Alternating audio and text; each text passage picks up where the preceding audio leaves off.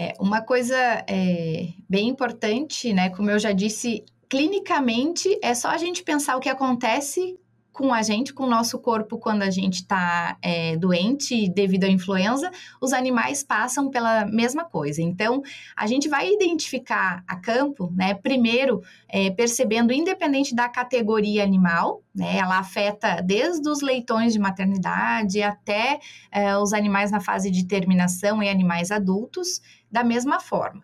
É, ela causa sinais clínicos respiratórios, então os animais é, têm tosse, podem ter aumento de temperatura, né, a conhecida febre, é, podem ter aí outras manifestações respiratórias, é, secreção nasal, por exemplo, é, que pode ser até mucopurulenta, se tiver algum agente bacteriano secundário envolvido, então isso é muito é, importante com relação à influenza, porque ela acaba fazendo aí predispondo é, a, o aparecimento de outros agentes que circulam às vezes no sistema de produção sem causar problema ou esperando só uma oportunidade.